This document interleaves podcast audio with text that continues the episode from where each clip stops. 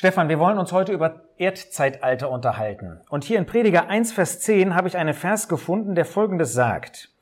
Es gibt es ein Ding, von dem man sagt, siehe, das ist neu, längst ist es gewesen in den Zeitaltern, die vor uns gewesen sind.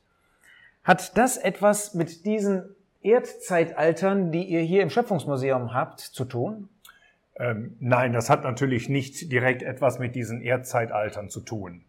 Aber interessanterweise gilt der Vers auch angewendet in einer gewissen Weise für diese Erdzeitalter. Denn wir finden dort Fossilien von Tieren, die heute noch genauso vorkommen. Das heißt, wir beobachten keinen Unterschied. Jetzt musst du mir mal als jemand, der sich überhaupt nicht damit auskennt, wie wahrscheinlich äh, manche andere auch, ein bisschen erklären, äh, was macht die Wissenschaft heute mit diesen Zeitaltern? Was, was sagt das uns? Ja, was die Wissenschaft heute mit diesen Zeitaltern macht, ist natürlich, dass sie viele Jahrmillionen da reinlegen und damit im Endeffekt eine evolutionäre Abfolge finden und auf diese Art und Weise versuchen zu erklären, dass sich das Leben von der Urzelle weiterentwickelt hat. Ich nehme mal an, dass du als Christ ähm, diese ähm, Erdzeitalter irgendwie anders verstehst, anders liest. Ja, was wir in den Erdzeitaltern finden und was natürlich auch die Vertreter der Evolutionslehre darin finden, das sind verschiedene Epochen in der Erdgeschichte. Wir finden dort verschiedene Fossilien, ähm, einige Erdzeitalter sind auch durch bestimmte Fossilien äh, geprägt oder gekennzeichnet. Äh, wir haben dort eine gewisse Reihenfolge, denn es ist völlig klar, dass die Schichten, die unten liegen, die älteren Schichten sind, wenn nicht irgendwelche Umlagerungen passiert sind, und die Schichten, die oben sind, eben die jüngeren Schichten sind. Also in diesem Punkt und auch was die Fossilien anbetrifft, haben wir natürlich Übereinstimmungen, aber nicht in dem Alter dieser Schichten. Kann man denn diese Schichten irgendwie in 1. Mose 1 wiederfinden zum Beispiel? Äh, nein, diese Schichten kann man nicht in 1. Mose 1 wiederfinden, denn ich sagte ja schon, in diesen Schichten finden wir Fossilien. Und in den obersten Schichten, wie zum Beispiel äh, im Quartär, finden wir auch menschliche Fossilien. Und Fossilien sprechen immer von Tod. Und wer sich die Bibel anguckt, der findet, dass der Tod erst im dritten Kapitel im ersten Buch Mose auftritt, nämlich nach dem Sündenfall. Das heißt, in der Schöpfungswoche gab es den Tod noch gar nicht und deswegen finden wir diese Schichten auch nicht in der Schöpfungswoche. Und es gibt noch einen wichtigen Punkt. Gott sagt ganz klar, dass die Tiere sich am Anfang nur von pflanzlicher Nahrung ernährt haben. Es gibt aber viele Fossilien, die man gefunden hat, wo Tiere Tiere fressen.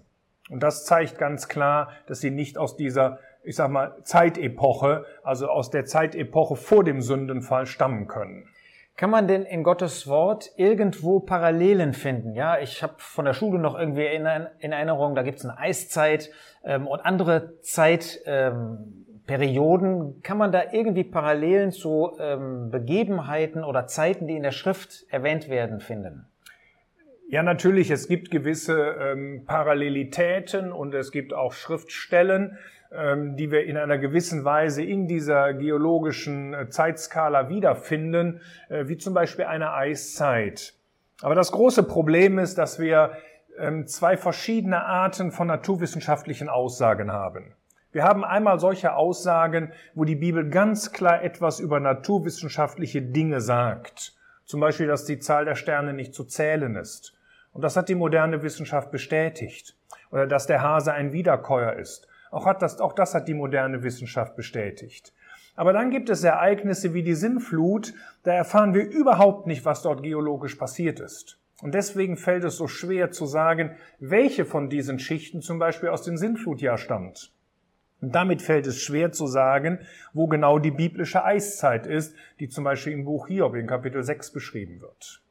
Gibt es denn irgendwelche ähm, markanten Punkte in der Zeitgeschichte, ähm, die wir heute kennen, wo du als ein Christ und jemand, der an die Bibel glaubt und eben nicht an die Evolution, ähm, wo man einen dieser, dieser Zeitperioden wiederfinden könnte?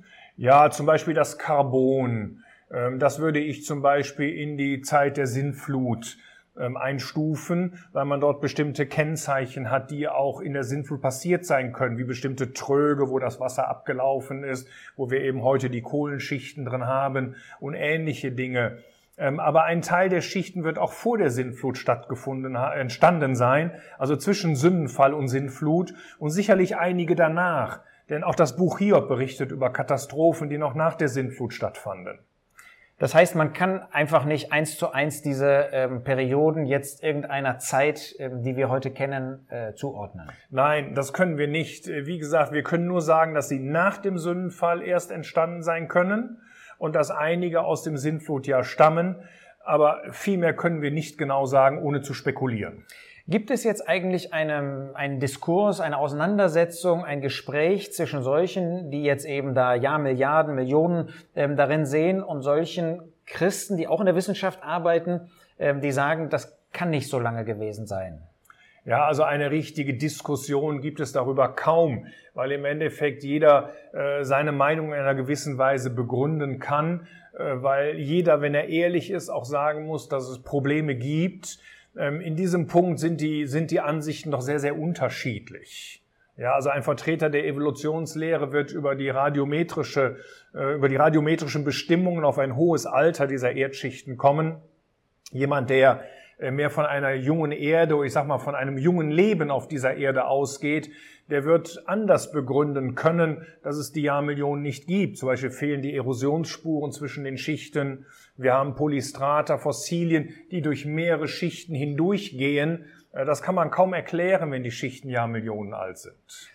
Wenn jetzt jemand Interesse an diesem Thema hat, gibt es in einer guten Literatur, die sich mit ähm, diesen Prozessen auseinandersetzt, gibt es da Literatur, die du empfehlen kannst, wo auch zu diesem Thema Stellung bezogen wird? Ja, es gibt einige Bücher bei äh, Wort und Wissen, gerade auf geologischem Gebiet äh, von Manfred Stephan und auch von einigen anderen, äh, die sich schon mit diesem Thema auseinandergesetzt haben und auch in bestimmten Schichten zeigen, zum Beispiel im Ordovizium, dass es dort riesige Probleme gibt. Es gibt Bücher im amerikanischen ähm, vom ICA, vom, vom Schöpfungsinstitut, die sich mit dem Grand Canyon beschäftigen und zeigen, dass es dort riesige Probleme gibt, äh, weil dort mehr Jahrmillionen fehlen als vorhanden sind, aber man keine Erosionsspuren hat. Ähm, es gibt auch Bücher, die beschäftigen sich mit dem Ausbruch des Mount St. Helens und zeigen, wie schnell solche Canyons und Erdschichten abgelagert werden können. Ähm, also es gibt schon einige Bücher auf diesem Gebiet, äh, die wirklich sehr, sehr gut sind. Herzlichen Dank. Gerne.